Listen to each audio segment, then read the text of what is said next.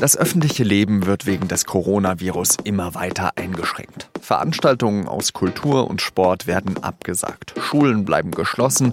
Der CDU-Parteitag wird verschoben. Warum das alles nötig ist und was Sie sonst zum Coronavirus wissen müssen, darüber habe ich mit dem Medizinredakteur und Arzt Werner Bartens gesprochen. Sie hören auf den Punkt mit Jean-Marie Magro.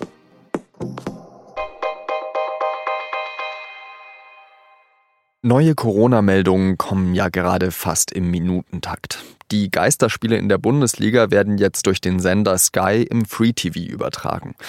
Die berühmteste und erfolgreichste Fußballmannschaft der letzten Dekade, Real Madrid, steht unter Quarantäne.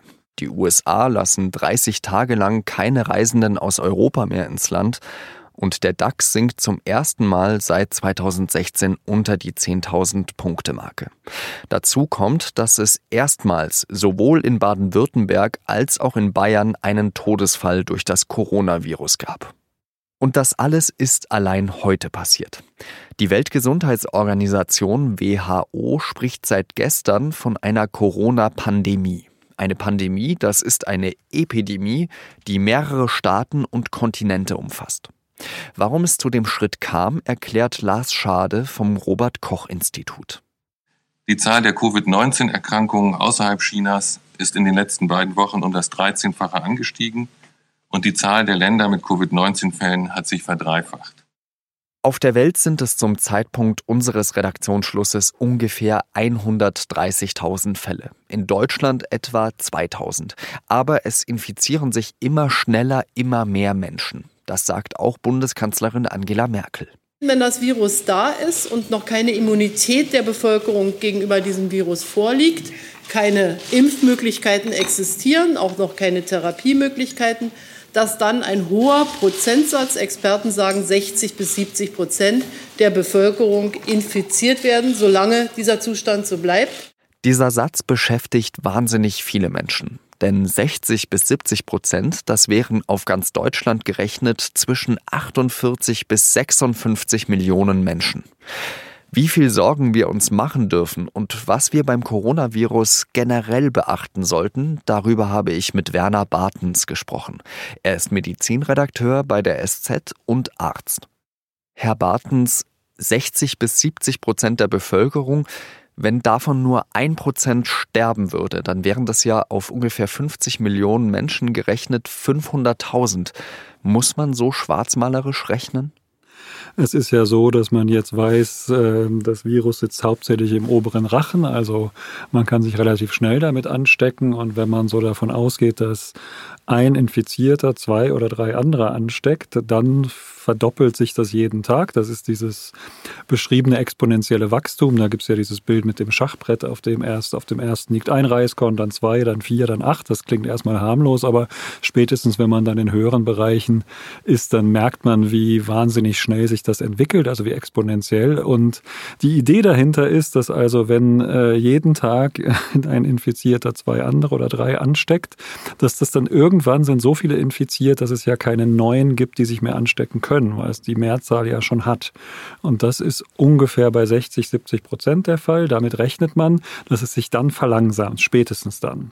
Was bis dahin passiert, kann keiner genau sagen. Bisher, inzwischen sind ja auch die, die Schätzungen, was die Letalität, also die Sterblichkeit angeht, wieder zurückgegangen. Da sagen ja viele Wissenschaftler, das liegt zwischen 0,3 und 0,7 Prozent. Das wären dann schon mal weniger. Man weiß aber auch nicht, ob was auch sein kann, je häufiger das Virus ist, je häufiger es auftritt, dass es dann mit der Zeit harmloser wird. Also man müsste verschiedene Szenarien durchspielen.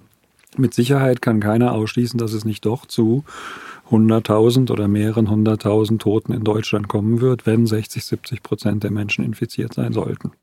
In Italien ist es ja so, ich glaube bis heute Morgen, dass 13.000 Leute ungefähr infiziert waren und davon 800 gestorben. Also das ist ja schon eine Quote, die Angst macht. Also äh, die Zahl der Tests ist ja in Italien nicht so hoch, soweit man weiß, wie in Deutschland. Das heißt, es wird davon ausgegangen, dass es auch eine sehr, sehr hohe Dunkelziffer gibt, äh, was die Infizierten angeht. Das ist eigentlich eine gute Nachricht. Das sollte keine Angst machen, da sollte man keinen Schreck kriegen, sondern das heißt ja, es gibt auch so viele milde, harmlose Verläufe oder Menschen, die das Virus haben, die sich angesteckt haben, aber die überhaupt keine Symptome zeigen. Ist jetzt auch schon mehrfach in der Fachliteratur beschrieben, die selbst überhaupt nichts gemerkt haben, kein Fieber, keine Entzündungszeichen und trotzdem andere angesteckt haben. Die WHO spricht jetzt von einer Pandemie. Ändert sich dadurch eigentlich irgendetwas? Wir sind sicher schon in diesem Zustand, dass es eben weltweit fast jedes Land inzwischen erfasst hat. Oder wenn, äh, dann ist in diesen Ländern nur noch nicht genügend getestet worden. Es gibt ja den alten Mediziner Karlauer, if you don't take a temperature, you can't find a fever.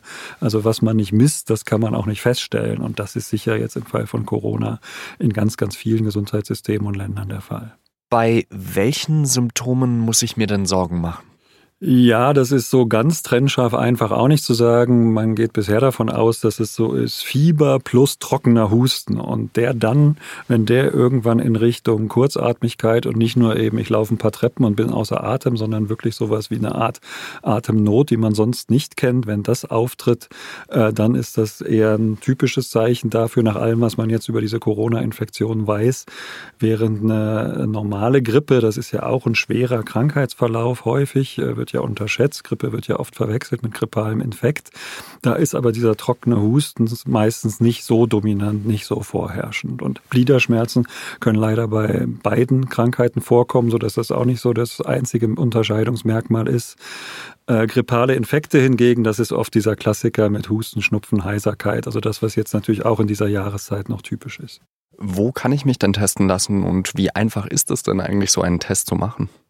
Ich glaube, inzwischen bei der Verbreitung des Virus muss man sich manchmal fragen, wie sinnvoll überhaupt Tests noch sind, weil natürlich jetzt schon vor ein, zwei Wochen hieß es schon, dass die Stellen überlastet sind und dass äh, bekannte Freunde, Kollegen oder auch Leser unserer Zeitung angerufen haben und gesagt haben, ich habe Symptome geschildert, ich war auch in Norditalien, damals noch nicht, überall äh, Risikogebiet äh, und trotzdem haben die beim Gesundheitsamt gesagt, nee, das geht jetzt nicht oder wir können uns da nicht testen lassen. Normalerweise ist der Weg Gesundheitsamt, es gibt jetzt auch zunehmend diese mobilen Teststellen, wo man mit dem Auto vorfahren kann, so Drive-In-mäßig. Das wird wahrscheinlich noch ausgeweitet werden, aber wenn wir, wie anfangs besprochen bei diesem Szenario sind, dass irgendwann 10, 20, 30, 50 Prozent der Bevölkerung infiziert sind, dann müssen wir auch keine Tests mehr machen oder nur noch in begründeten Fällen, um bestimmte Dinge auszuschließen. Wenn ich einmal mit diesem Virus infiziert war, kann ich denn dann eigentlich mich nochmal anstecken? Also ganz genau kann man es noch nicht sagen, aber das Spannende ist, normalerweise sind Viren ja wahnsinnig schlampig. Also das sieht man bei den Grippeviren, wenn die sich vermehren, kommt es ganz häufig zu Mutationen. Das ist auch der Grund, warum die Grippeimpfung im einen Jahr meist wenig oder gar nicht fürs nächste Jahr äh, nutzt, weil es jedes Mal wieder ein anderer Erreger ist. Also erstens mischen sich die Erreger neu und zweitens kommt es dann zu Veränderungen und Mutationen, sodass der Impfschutz dann plötzlich nicht mehr wirkt. Bei Coronaviren weiß man aber bisher, bisher, dass die da relativ treu sind, was ihre eigene Vermehrung angeht. Also und deswegen ist es da wahrscheinlicher, dass der Schutz länger anhält, wenn nicht sogar dauerhaft ist. Sicher weiß man das nicht, aber es spricht vieles dafür, dass wenn man es einmal hatte, dass man dann auch geschützt und immun ist. Und diese berichteten Fälle in der Fachliteratur, da gibt es auch Zweifel dran, ob die wirklich sozusagen, ob beides Male wirklich so bestätigte Infektionen waren. Also viele spricht dafür, dass man einen Schutz hat. Genau, da gab es ja eben einen Fall in Japan, meine ich, wo eine Frau eben positiv getestet wurde, dann als geheilt galt und dann kam sie wieder zurück und hatte angeblich wieder das Coronavirus. Also das kann man anzweifeln. Es wird angezweifelt, es ist wie gesagt nicht komplett auszuschließen, aber von den Eigenschaften des Virus spricht er vieles dafür, dass man einen Schutz hat. Jetzt haben Sie heute in der Zeitung einen Artikel drin, da geht es um Wirkstoffe gegen das Coronavirus. Gibt es denn da schon vielversprechende Kandidaten? Ja, das ist, äh, das ist ein heikles Thema, weil man dann natürlich, man will auch jetzt keinen Run auslösen darauf, dass jetzt alle sagen, oh Gott, das müssen wir uns besorgen und das müssen wir bunkern. Und die normale Medikamentenentwicklung sieht ja vor, dass es eben verschiedene Phasen des, des Tests gibt, der klinischen Prüfung. Das ist eben also nicht so die Übergenauigkeit irgendwie einer Behörde, sondern das ist wirklich wichtig, dass das passiert. Und deswegen muss man jetzt noch von Wirkstoffen reden. Und da gibt es beispielsweise eins, äh, das ist in Japan auch schon zugelassen, allerdings gegen eine Bauchspeicheldrüsenentzündung, also gegen eine ganz andere Erkrankung. Das verhindert beispielsweise, dass das Virus in die Lungenzelle eindringt. Das verändert da die Oberfläche, da kann ein bestimmtes Enzym gehemmt werden. Das wäre jetzt biochemisch ein bisschen zu kompliziert, das zu erklären. Aber das klingt ganz vielversprechend und von dem weiß man auch schon, dass es zum Beispiel bei dem alten SARS-Erreger, also der zum Ausbruch 2002 geführt hat, dass es da relativ wirksam ist. Es ist aber noch nicht zugelassen. Ein anderer Stoff, das sind sogenannte Nukleosid-Analoga, also Viren besitzen ja auch eben DNA- oder RNA-Bauteile. Die wurden Bausteine. gegen das äh, Ebola-Virus doch, Genau, da gibt es eben auch einen vielversprechenden Kandidaten. Das ist aber das Prinzip bei vielen dieser Mitteln, auch bei der Creme, die wir uns gegen Herpes auf die Lippen schmieren, dass sozusagen ein passgenaues DNA- oder RNA-Teil eingeschleust wird in das Virus und dann quasi zum, zum Stopp der Vermehrung führt, so heißt das. Aber das sieht im Modell alles super aus. Auch da gibt es vielversprechende Hinweise. Äh, aber auch da muss man erst gucken, ob das in der klinischen Prüfung sich wirklich dann als so sinnvoll erweist. Und das wird noch ein paar Wochen, wenn nicht sogar wenige Monate dauern, wenn nicht noch länger. Die Hauptrisikogruppe heißt es ja immer, sind vor allem die älteren Menschen. Gibt es denn irgendetwas, was die vielleicht tun können, dass sie ja nicht ganz so anfällig gegenüber das Virus sind? Also äh, manche fragen sich da, ob man zum Beispiel eine Grippeimpfung machen sollte. Hilft das irgendetwas? Also die Grippeimpfung äh, jetzt konkret ursächlich schützt überhaupt nicht vor einer Infektion mit Corona. Sie ist im Moment außerdem auch jetzt eher nicht angeraten, weil die Grippesaison schon fast vorbei ist. Also das würde ich im Moment nicht empfehlen. Es ist eher wichtig, und das müsste man sich auch überlegen, wenn ich jetzt Betreiber von Altersheimen, Seniorenresidenzen wäre, dass man da vielleicht den Besuch einschränkt, weil das kann natürlich sein, dass weitgehend beschwerdefreie äh, Menschen mittleren Alters oder Jugendliche da die Oma, den Opa besuchen wollen und dann äh, die anstecken und die dann ziemlich schwer damit zu kämpfen haben, während die, die es mitbringen, also eben die jüngeren Leute meistens vielleicht gar keine oder nur wenig Symptome haben. Kann man denn so eine Entwicklung eigentlich aufhalten, wenn man wie Donald Trump sagt, wir riegeln jetzt einfach unser Land ab oder ist der, der Nationalismus völlig wirkungslos?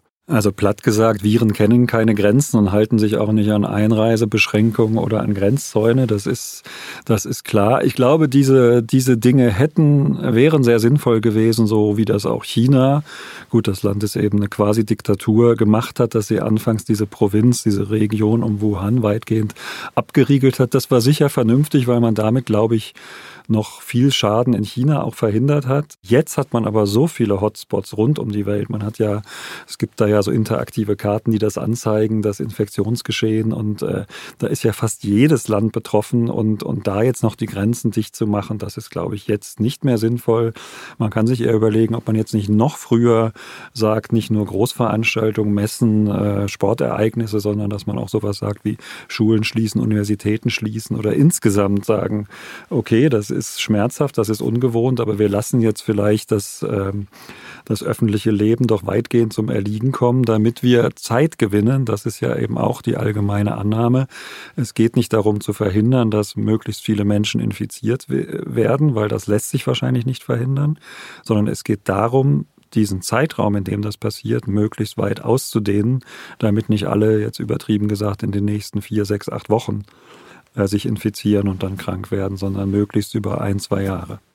Ganz herzlichen Dank, das war wirklich sehr erhellend, Werner Bartens. Ich danke. Es passiert ja gerade so vieles in Sachen Coronavirus und das Ganze können wir in unserem Podcast natürlich nicht in vollem Umfang abbilden. Ein sehr gutes Bild können Sie sich machen, wenn Sie auf sz.de-coronavirus gehen. Da finden Sie alle SZ-Artikel zum Thema. Redaktionsschluss für Auf den Punkt war 16 Uhr. Danke Ihnen fürs Zuhören und wir hören uns dann am Freitag wieder. Adieu.